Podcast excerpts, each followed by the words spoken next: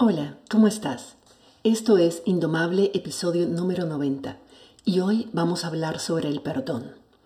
Perdonar es una parte esencial de nuestra salud mental y emocional, aunque pocas personas sabemos cómo hacerlo o estamos incluso dispuestas a hacerlo. Pero el perdón no es algo que hacemos por los demás, sino por nosotras mismas.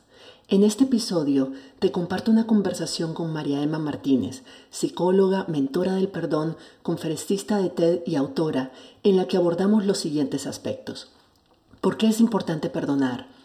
¿Qué mitos o malos entendidos hay alrededor del perdón que nos hace más difícil perdonar?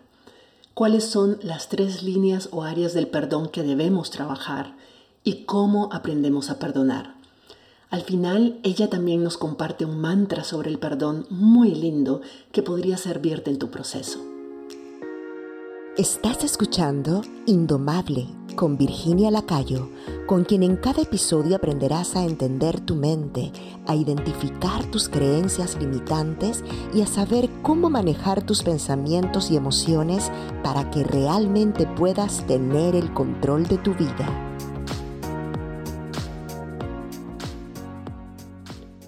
Bueno, buenos días María Emma, mil gracias por estar con nosotras. Realmente es, este es un tema que sale muchísimo en las cartas que me envían, en los comentarios que me hacen eh, alrededor del podcast también y de los temas que trabajamos. El tema de perdón es un tema que permea muchas áreas de nuestra vida. Vamos a estar hablando más de esto. Yo sé que vos tenés tanto que compartir. Esta, esta es tu especialidad, es algo en lo que, a lo que vos te has dedicado y que ha sido tu misión. Y por eso es que quería que compartieras toda esa sabiduría con nosotras, porque hay muchos malos entendidos sobre el concepto del perdón. No sabemos perdonar, la verdad, aunque incluso aquellas personas que queremos hacerlo no sabemos cómo hacerlo. Y bueno, hay, muchas cosas que realmente vale la pena que entendamos alrededor de este concepto. Entonces, me gustaría que comenzáramos, que, contan, que vos nos contaras un poquito cuál, cuál es tu historia y cómo llegaste a convertir el perdón en, en tu misión de vida y, y, por qué estás dedicada a ayudar a otras personas a, a desarrollar esta habilidad.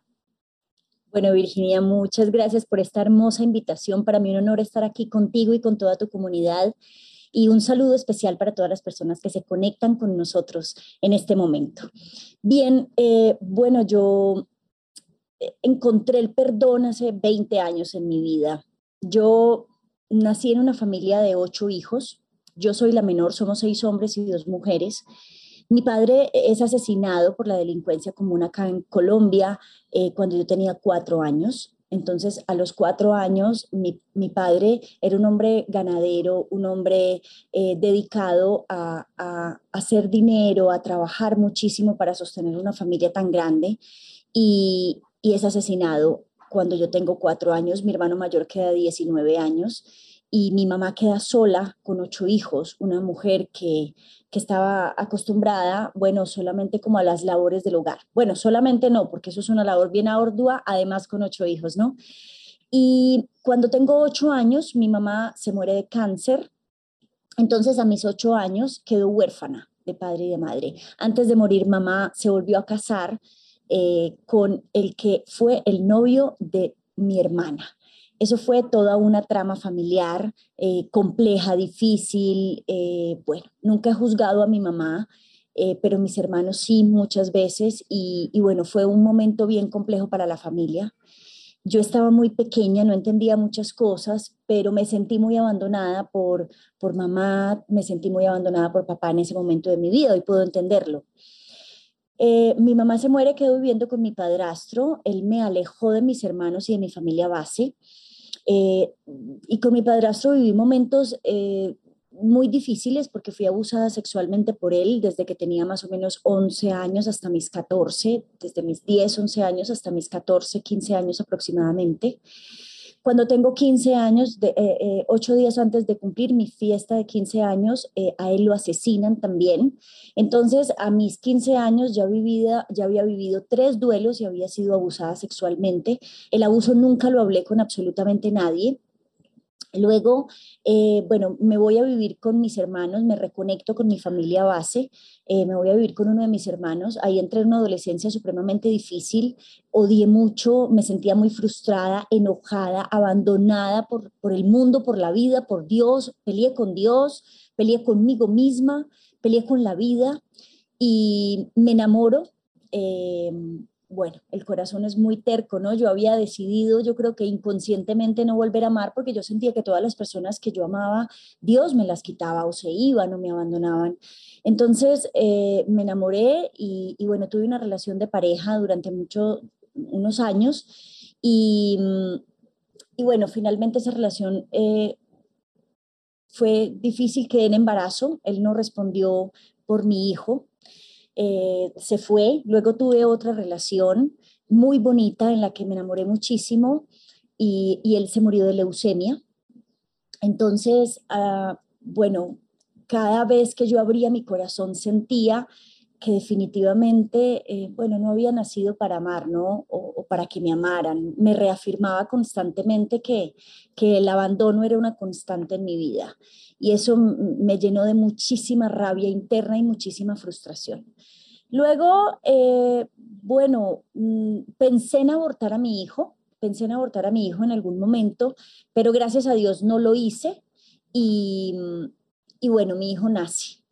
Mi hijo nace de una mamá llena de rabia, llena de frustración, llena de odio. No sabía perdonar, no sabía que era el perdón, eh, me odiaba a mí misma. Pero bueno, él, él nace como un bálsamo, ¿no? Luego eh, me caso, tengo mi segunda hija y hace ocho años eh, la familia vive otra tragedia y es que una sobrina se suicida y a los cuatro meses se suicida mi hijo Daniel. Él se lanzó del veinteavo piso del edificio donde vivíamos. Eh, Dani fue un niño que, bueno, desde su infancia sintió el abandono paterno y tal vez materno. Eh, yo estaba físicamente ahí, pero, pero no tenía muchos elementos para dar amor en ese momento de mi vida. Eh, y bueno, mm, tomó decisiones con su vida y, bueno, ante eso no puedo hacer nada. Hace 20 años yo aprendí a perdonar.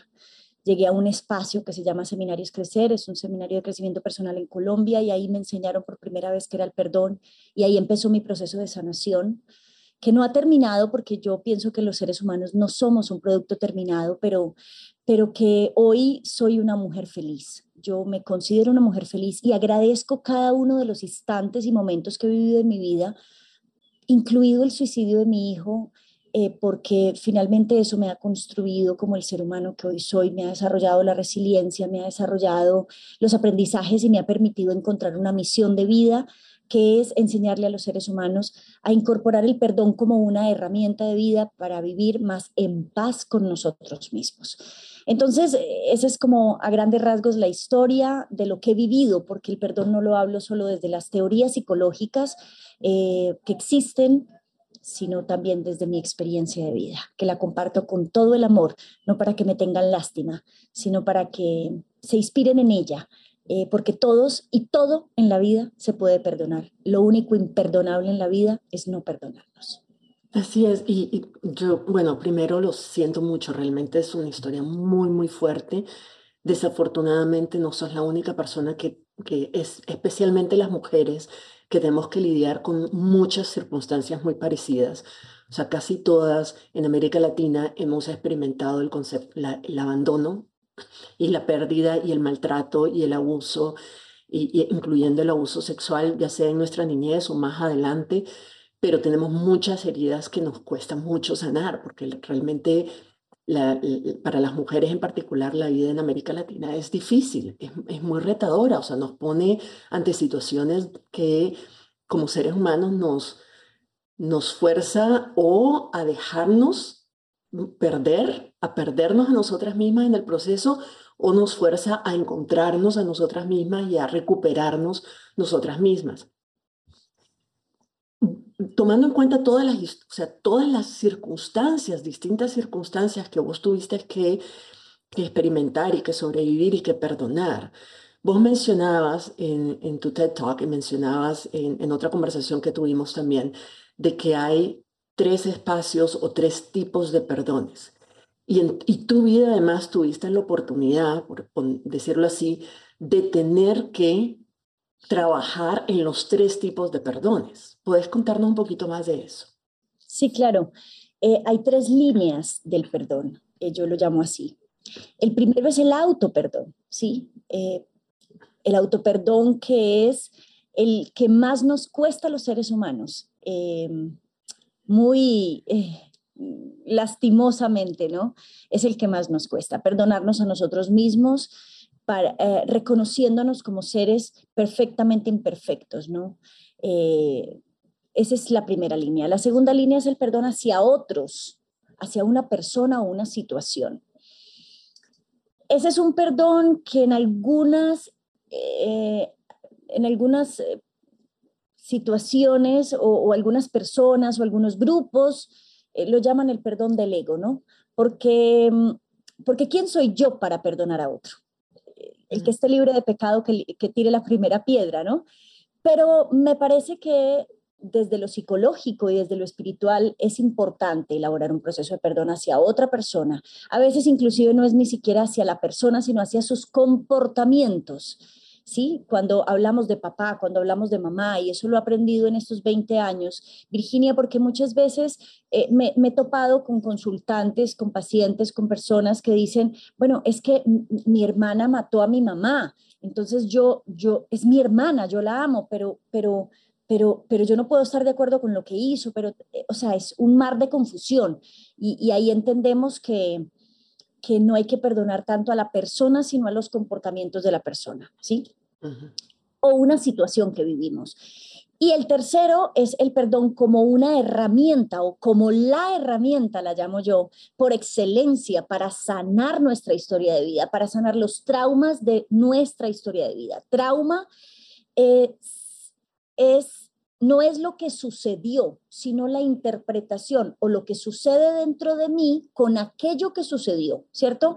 Entonces, el perdón es el elemento que te permite resignificar, darle la vuelta, generar aprendizaje de esa situación y ahí es donde se constituye ese perdón o esa tercera línea que es la, sanación de nuestra historia de vida para romper cadenas, para no repetir eh, comportamientos, para, para sanar, ¿no?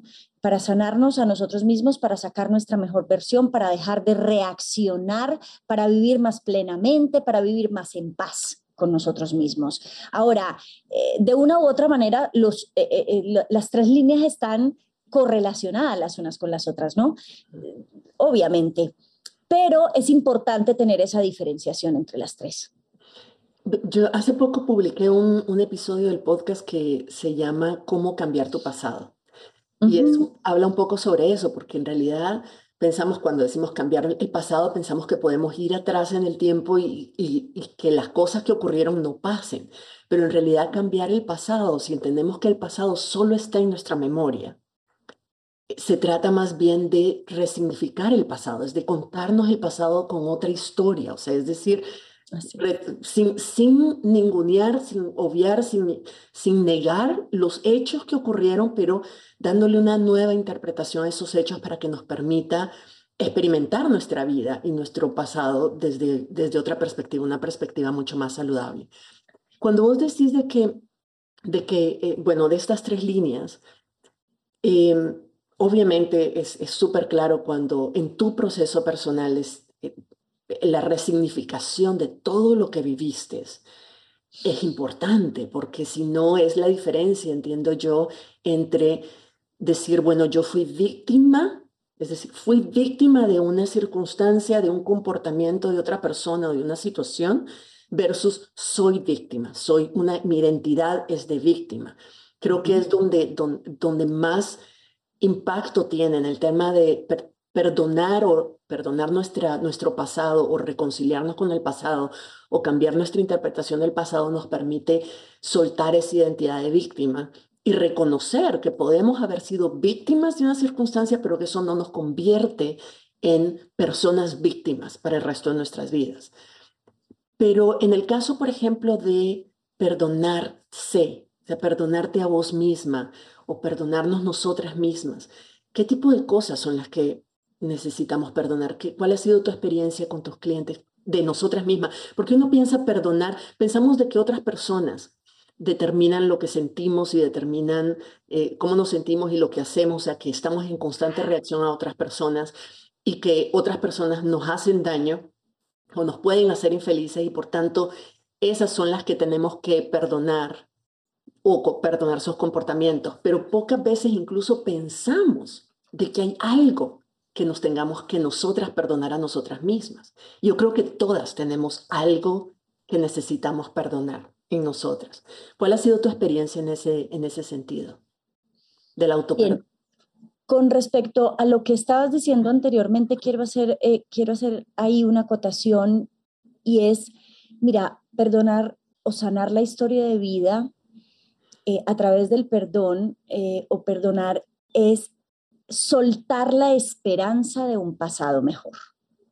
Hmm. Y a veces la gente no me entiende esa frase muy bien es que a veces eh, nos mantenemos conectados con esa esperanza de que lo que pasó pudo haber sido de una manera diferente. Y ese es un bloqueo para sanar esa historia de vida, ¿sí? Porque lo que pasó ya pasó y no lo puedes cambiar. Entonces, mantenerte conectado con esa esperanza de si mi papá hubiera sido, si mi mamá no se hubiera muerto, si yo no hubiera sido abusada, si, si esto no hubiera sucedido así, si esto no hubiera sucedido así, nos mantiene anclados a un pasado que no puedes cambiar, ¿cierto? Y nos mantiene en un sentimiento de frustración por aquello que, que hubiéramos querido que sucediera, pero que no sucedió. Y ahí hay un bloqueo para perdonar. Entonces, eh, perdonar es soltar esa esperanza de que lo que pasó pudo haber sido diferente. Lo que pasó, pasó de esa manera para algo en tu vida. Y ese algo siempre es positivo porque el ser humano nunca pierde, gana o aprende. ¿Sí? Y las dos cosas son positivas, dependiendo de cómo tú lo observes, dependiendo de lo que pase internamente contigo frente a esa situación. Yo no puedo cambiar el suicidio de mi hijo, yo no puedo cambiar el momento en el que mi hijo se lanza del 20 piso y cae en el cae, cae, cae muerto. Ahora, el trauma no se produce por eso que sucedió, sino por qué pasa dentro de mí con aquello que sucedió, si aparece la culpa, si aparece eh, qué hice yo, que soy mala mamá, soy mala terapeuta, soy... Es que el colmo de un psicólogo es que se le suicide un hijo, Virginia. Entonces, eh, eh, si yo logro perdonarme. Y ahí, y ahí voy a introducir esta otra parte del autoperdón, ¿sí? El autoperdón frente a esa culpa que se me produjo en ese momento de la vida, porque obviamente la sentí, ¿no? Mm, por, por, por esas creencias de él se murió por mi culpa, él no fue capaz con la vida, yo no fui capaz de sacarlo del hueco en el que se metió, eh, tal vez no le di el suficiente amor, tal vez hice esto, tal vez hice lo otro. ¿Cierto? Eh, eh, el, perdonarme me permite hoy eh, hablar de este tema de una manera tranquila, recordarlo desde el amor, aceptar incondicionalmente esa decisión que él tomó y entender que, bueno, que, que, que no puedo hacer nada con eso, soltar el control. Eso no me hace mala, eso no me hace mala mamá, eso no me hace mal ser humano, mal ser humano, eso no me hace un ser humano equivocado, eh, defectuoso, ¿no? Entonces, el autoperdón se produce en, nosotras las mujeres eh, cuando eh, permitimos abusos. El perdón se produce cuando nosotras mismas nos auto flagelamos todo el tiempo, cuando nos mantenemos desde la culpa pensando que somos las responsables de, de, de todo lo que sucede a nuestro alrededor sobre todo en estos tiempos, con la mal llamada liberación femenina, que lo único que hizo fue ponernos más eh, cargas a nosotros, ¿cierto? Entonces ahora somos, tenemos que ser exitosas eh, profesionalmente, eh, tenemos que tener maestrías, MBA, no sé qué, tenemos que ser súper, pero además de eso tenemos que ser buenas mamás, además de eso, esposas, además de eso, y sacar tiempo para nosotras, ¿no? O sea, a veces malinterpretamos esos roles y, entonces nos llenamos de culpas y de frustraciones porque cuando quieres hacer todo al mismo tiempo no terminas haciendo nada bien hecho, ¿no? Entonces, entonces ahí aparecen un pocotón de, de, de autoperdones en las mujeres.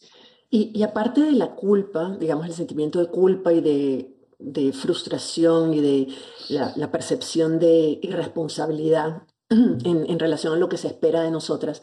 Yo creo que también hay un aspecto que necesitamos perdonarnos y es que eh, incluso en la vida cotidiana, cuando otra, alguna persona viola nuestros límites, cuando, cuando nos sentimos, digamos, abusadas, no en el sentido de, digamos, grande, ¿verdad?, del abuso, sino con, con A minúscula, abusaban de nuestro tiempo, de nuestra confianza, de, esa, esos momentos cotidianos en donde nos enfermamos, por ejemplo, en donde el, la idea de tomar conciencia en qué momento nos abandonamos a nosotras mismas, en qué momento no pusimos límites, en qué momento no respetamos nuestros valores, nuestros propios valores. No se trata solo de perdonar que otra persona haya cruzado ese límite y haya violado ese límite, sino decir, bueno, ¿en qué medida yo violé mis propios límites primero? ¿En qué medida yo me abandoné? ¿En qué medida yo no me respeté a mí misma? Y eso dio cancha o permitió que otras personas también siguieran mi modelo, o sea, decir, bueno, si, si ella no se respeta, si ella no se da su lugar, un, lugar, si ella no, no, no se protege a sí misma, pues otras personas no lo van a hacer de manera voluntaria. Entonces también trabajarnos creo que es importante y es algo en lo que yo he estado trabajándome, de cómo perdonar esos momentos en los que yo me abandoné, esperando que otras personas me cuidaran, yo no me cuidé.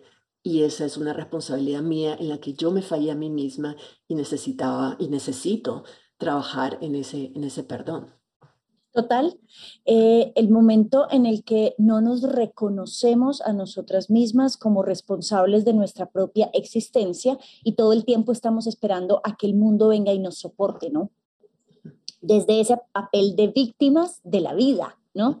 Eh, yo no puedo con esto, entonces yo necesito que mamá me soporte, que mi pareja me soporte, que el mundo me soporte y yo qué estoy haciendo por mí, ¿ya? ¿Y yo qué estoy haciendo para reconocerme, para darme el lugar que merezco? No solamente es trabajar autoestima, es trabajar merecimiento en nosotras mismas eh, para poder eh, aprender a decir no, aprender a poner límites y auto eh, gestionarnos frente a esa situación, ¿cierto?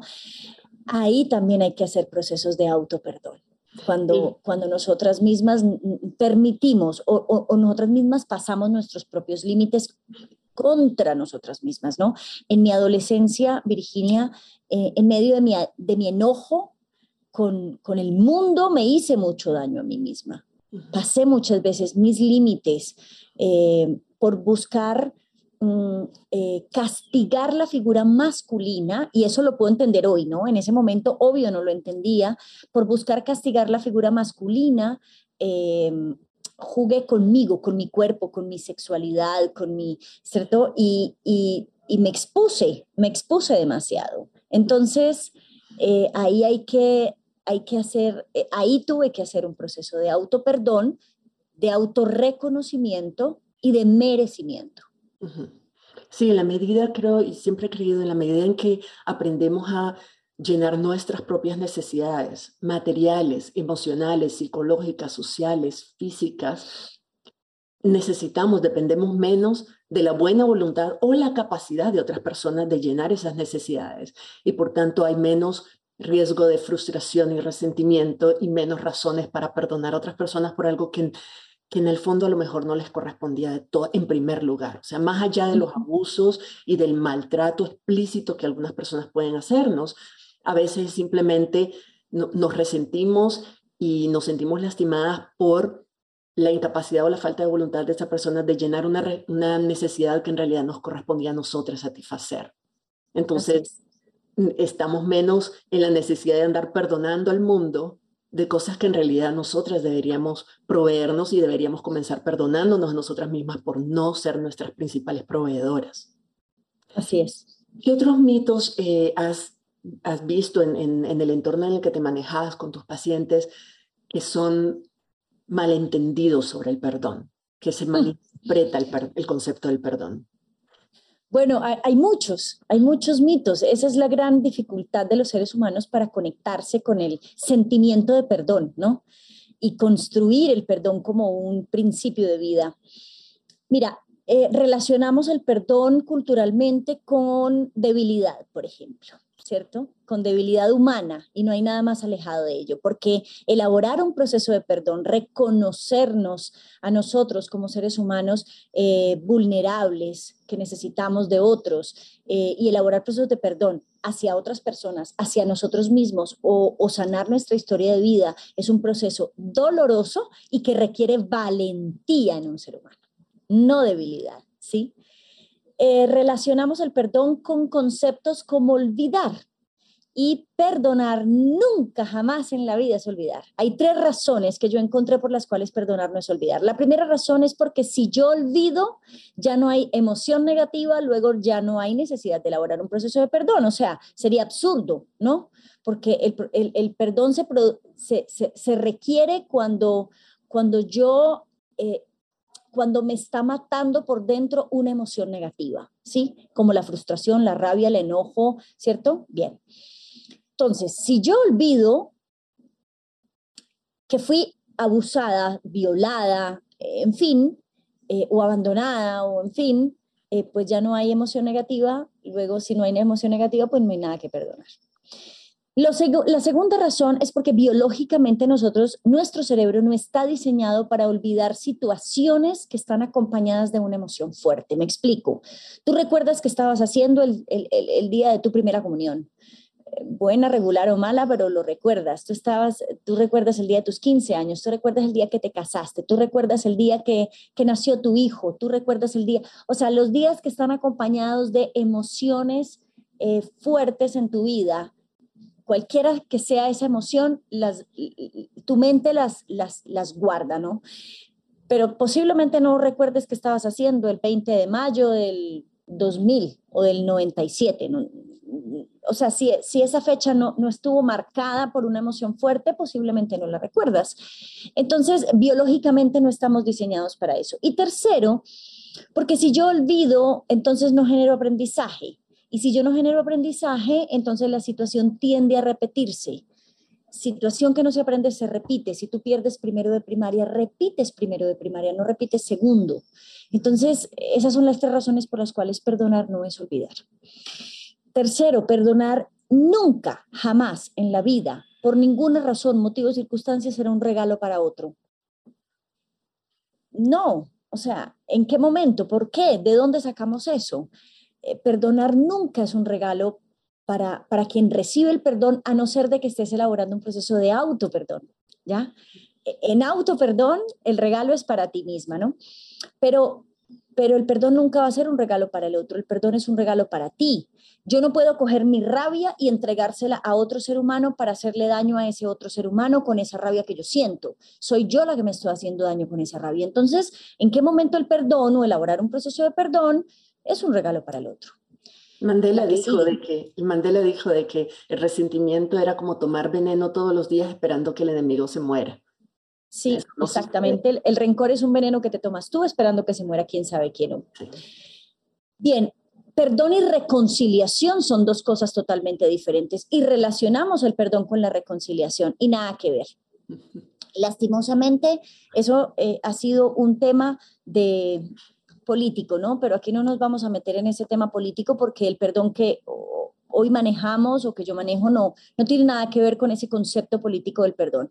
Entonces, eh, perdón y reconciliación son dos cosas diferentes. Yo puedo elaborar un proceso de perdón sin necesidad de reconciliarme con, con otra persona eh, Esa persona no necesita ni siquiera saber qué estás haciendo. exactamente. Entonces, como no es un regalo para el otro, no implica reconciliación, ni siquiera tengo que ir a decirle al otro que lo perdoné. No hay necesidad. Yo no tengo que ir a buscar a la persona que me violó para elaborar un proceso de perdón. Ahora bien, si yo quiero reconstruir o reconciliar una relación con papá, con mamá, eh, sí implica un proceso de perdón. O sea, el perdón no implica la reconciliación, pero la reconciliación sí implica un proceso de perdón. Entonces, separemos las dos cosas. La reconciliación solo se da sí y solo si tú lo deseas. No es necesario para elaborar un proceso de perdón. Entonces, mira que hay muchos mitos que nos bloquean a la hora de perdonar eh, desde nuestro Quisiera agregar uno tal vez es de que necesitamos para perdonar que la otra persona pida perdón o se reivindique, de alguna manera se arrepienta, pero entonces eso nos impediría perdonar a personas que ya no están.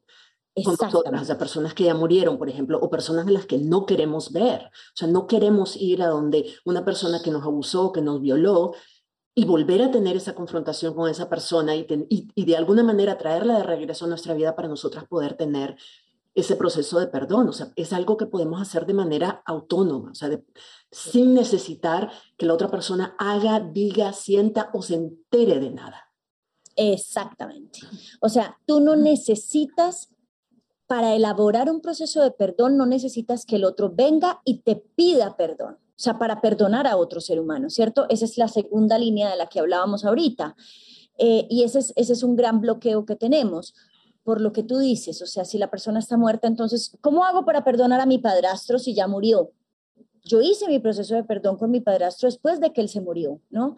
Yo hice mi proceso de perdón con papá, con mamá, inclusive con mi hijo hice un proceso de perdón. ¿Por qué? Porque me dio rabia que hubiera eh, cometido el, el, el suicidio obviamente, ¿cierto? Por el dolor que eso generó. Entonces, eh, yo no podría eh, nunca perdonar a otro, ¿cierto? Porque no garantizamos que el otro venga y se arrepienta. Ahora, ¿para qué necesitas el, arrepentimiento del otro? Ahí es donde eh, se confunde y, se relaciona esa línea de perdonar a otros con un proceso muy egocéntrico, muy ególatra, muy yo estoy por encima de ti, tú cometiste un error y tienes que venir a reivindicarte conmigo, ¿ya? Y ahí eso es, eso es un proceso, en algunas comunidades lo llaman muy eh, desde el ego, ¿no? Un perdón desde el ego.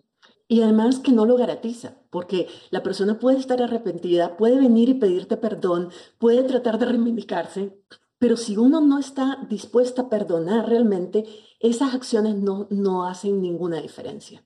Así es, totalmente, no hace la diferencia. Eso lo hemos visto en mil eh, películas, historias de la vida real, ¿no? El hecho de que una persona que mató a tu hijo venga y te pida perdón no te va a devolver la vida de tu hijo, ni te va a quitar el sufrimiento y el dolor. Eso es una elección solo tuya, ¿ya? Que tú elijas sacar ese sentimiento de tu corazón. Nadie más lo puede sacar por ti. Y, en esa línea, eh, tal vez mi última pregunta sería, yo entiendo el perdonar es una habilidad emocional que, y psicológica que no aprendemos de pequeñas. Entonces es algo que no sabemos hacer. Aunque querramos hacerlo, uno nos preguntamos, ¿cómo hago para perdonar? ¿Cómo hago para lidiar con este dolor y poder perdonar? Aparte de entender todo lo que ya nos explicaste, de que no necesitamos a la otra persona que haga ninguna diferencia, que no es un regalo, que no es condonar una acción o un comportamiento, no es aprobarlo, es, es un proceso interno que hacemos por nosotras mismas, ¿cómo aprendemos a perdonar? Bien. Lo primero que quiero decir es que ojalá todas las mujeres que hoy nos están escuchando y los hombres posiblemente que tienen hijos, incorporen la habilidad del perdón desde pequeños en sus hijos, porque hoy tenemos un mundo como lo tenemos precisamente porque no aprendimos a perdonar. Las mayores guerras en el mundo se dan desde el ego por esa necesidad de control y de tener la razón y de no perdonarnos los unos a los otros por nuestros errores, por no reconocernos como seres imperfectos en un camino de aprendizaje por la tierra. Entonces, el día que empecemos a incorporar el perdón como una habilidad blanda desde, desde pequeñitos, eh, vamos a tener un mundo muchísimo más en paz y muchísimo más tranquilo para, para nosotros y para nuestros hijos y las generaciones venideras.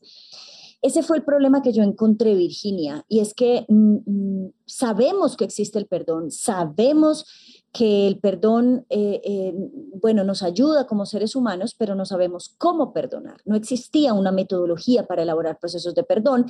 Y, ahí hay otro mito y es que relacionamos el perdón con, con la religión, ¿no? Eh, la psique del ser humano requiere un poquitico más que arrodillarnos y rezar, orar o meditar para elaborar un proceso de perdón profundo. Entonces, por obra y gracia del Espíritu Santo, ¿no? Respeto mucho, soy católica, soy creyente, creo en Dios, pero, pero la psique del ser humano necesita un poquitico más que eso, ¿ya? Entonces, eh, bueno, a partir de mi historia de vida desarrollé una metodología, un cómo elaboramos un proceso de perdón, cómo aprendí a hacerlo yo, cómo lo logré yo y desde ahí construí esa metodología para enseñársela a otros seres humanos. Y, no solamente yo, está el doctor Fred Luskin de la Universidad de Stanford, que también lleva 30 años estudiando y, tiene una metodología para elaborar procesos de perdón, y está Robert Wright, el primer psicólogo que habló del tema del perdón como una habilidad psicológica que se puede desarrollar para, sanar la mente del ser humano. Bueno, son los teóricos, ellos dos, ¿no? Son los teóricos que he encontrado con, que hablan del perdón. Existe un cómo perdonar, existen metodologías, existen eh, paso a paso que te enseñan cómo perdonar. Lo que pasa es que lastimosamente tenemos poca difusión, ¿no? Eh, mira, perdonar es un proceso que implica tres, digamos, tres elementos importantes. El primero entendemos que el perdón es un proceso de cambio y transformación, es la resignificación de una situación, pero el ser humano a lo que más se resiste es al cambio, ¿ya? Biológicamente nuestro cerebro se resiste al cambio por ecología, por economía energética. Entonces, lo primero que tenemos que hacer es entrenar nuestro cerebro para observar el cambio no como algo negativo, sino como algo positivo. La segunda parte implica que tú entiendas que estás caminando por el sufrimiento ante un evento de la vida, ante un trauma, ante un evento límite, o caminamos por el dolor o caminamos por el sufrimiento. La mayoría de personas, por huirle al dolor, nos metemos en el sufrimiento. Entonces, esa, esa segunda parte es entender que estás caminando por el sufrimiento y que puedes pasarte a la aceptación del dolor que te va a llevar a, una, a un aprendizaje positivo. Y la tercera parte ya sí es eh, cómo se elabora ese proceso de perdón. Y ahí te voy a regalar, em, te voy a regalar un, mantra, ¿no? Que, no me lo inventé yo. Te voy a regalar un mantra que, que me regalaron, me regaló un meditador cuando mi hijo se suicidó. Él no, él no me permite decir su nombre. Mm, como buen meditador trascendental, es una persona que busca pasar bajo perfil, pero, pero me la entregó, está escrita en mi primer libro y, y se las quiero regalar. Eh, después de que tú entiendes que el perdón no, es un regalo para el otro, sino que es un regalo para ti y te abres a perdonar, vas a empezar a repetir todos los días de tu vida y cada que recuerdes a esa persona esta frase. Te amo, me perdono, me amo, te perdono. Voy a volverla a decir, al revés, porque se puede decir de cualquier forma. ¿Listo? Me amo, te perdono. Te amo, me perdono. ¿Ya? Qué fuerte. Eh, es, un, es un mantra que nos ayuda, eh, que nos ayuda y finalmente, pues simplemente generar un aprendizaje de esa situación. De cada situación en nuestra vida podemos generar un aprendizaje. Recuerden que nunca perdemos, ganamos o aprendemos. Y, y siempre es bueno, ¿no? Existen metodologías para perdonar, Virginia. Si tú no tienes que perdonar, pues solo porque hay que hacerlo, porque estés escuchando este podcast. Eh, si no quieres perdonar, pues no lo hagas, pero entonces no te quejes. No te quejes de lo que estás viviendo hoy, no te quejes de por qué no te fluye la abundancia, no te quejes de por qué no te llega la persona adecuada a tu vida, por qué eh, tus hijos no se comportan como tú quieres o por qué no logras amarte lo suficiente. ¿Cómo puedes construir un futuro diferente sembrando en una tierra infértil llena de emociones negativas? Primero hay que sanar, soltar, dejar ir para poder construir hacia futuro. Lindo, mil, mil gracias, María Emma. Realmente, o sea, aprendí, hemos hablado de esto antes y yo manejo mucho el tema y he leído un montón, pero aprendí muchísimo, muchísimo. Y me llevo el mantra, lo, lo estoy anotando porque todos necesitamos perdonar y perdonarnos también. Eh, algo en nuestra vida, sobre todo ya a nivel de adulto que tenemos más conciencia del poder que tenemos sobre nuestras propias emociones, sobre nuestra mente, nuestros pensamientos, nuestras emociones y, el control que no sabemos que tenemos, pero en realidad tenemos sobre el tipo de vida que queremos tener y la persona que queremos ser. ¿Cómo pueden las personas que les interesa saber más de esto, dónde pueden encontrarte, cómo pueden localizarte o conectar con vos? Bueno, en Instagram soy María Emma Martínez, en Facebook María Emma Martínez, eh, canal de YouTube, María Emma Martínez. Eh, bueno, esos son como los tres canales que más muevo. El más fuerte es Instagram. Eh, bueno, obvio, Instagram está conectado con Facebook, entonces ahí estamos. ahí monto mucho contenido de valor. Ahí está mi curso que se llama Aligera tu equipaje, perdonando. y tengo la página web www.mariaemamartinez.com con mi nombre lo encuentran, me encuentran por todas partes. soy yo la que manejo redes sociales, soy yo la que contesto, soy yo la que te hablo. Me gusta humanizar mi marca. Eh, entonces, bueno, cualquier persona que quiera profundizar más en este tema, ahí estará, estaremos para, para ustedes. Tan linda, muchísimas gracias. Yo de todas maneras voy a poner el link a, tu sitio web definitivamente en la en las notas del episodio para que la gente que lo vea por ahí también pueda simplemente hacer clic y entrar directo y no tenga que estarlo recordando. Pero es bastante sencillo, es mariaemmamartinez.com, no hay donde perderse. Muchísimas gracias de nuevo por estar con nosotras y por, por compartir toda esa sabiduría y tu experiencia de vida realmente es, es muy inspiradora. O sea, si vos pudiste, yo creo que todas podemos, definitivamente. Entonces, mil, mil gracias por estar de nuevo con nosotras. Gracias a ti, Virginia, gracias a esta comunidad hermosa que te sigue. Espero tocar muchos corazones, muchos seres humanos para que se abran a perdonar y aprendan que la vida no es un conflicto, que la vida no es difícil, la vida eh, eh, se puede vivir en paz, podemos aprender a vivir de una manera diferente si hay algo que te está molestando. Hoy ábrete a perdonar. Te mando un abrazo gigante desde el fondo de mi corazón y a todas las personas que nos escuchan, otro abrazo que lo sientan en este momento gigantesco hasta el fondo de su corazón, porque los corazones de los seres humanos estamos conectados. Así que nada, aquí seguimos. Gracias a ti por abrir este espacio y por darle, eh, bueno, luz a este tema tan importante. Gracias a vos. Nos hablamos pronto. Si te gustó este episodio y te pareció útil, compartirlo con otras personas. Hay muchas que necesitan oírlo y te lo van a agradecer.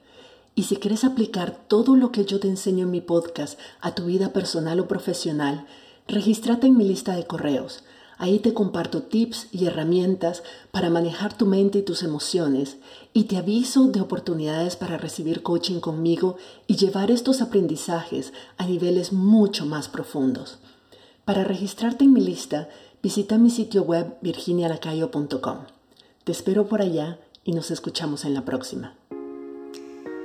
Si te gustó este episodio, puedes registrarte en el programa Indomable, la comunidad de desarrollo personal donde Virginia Lacayo te acompañará y te brindará herramientas que te ayudarán a transformar tu vida. Visita la página virginialacayo.com y regístrate para recibir contenido exclusivo.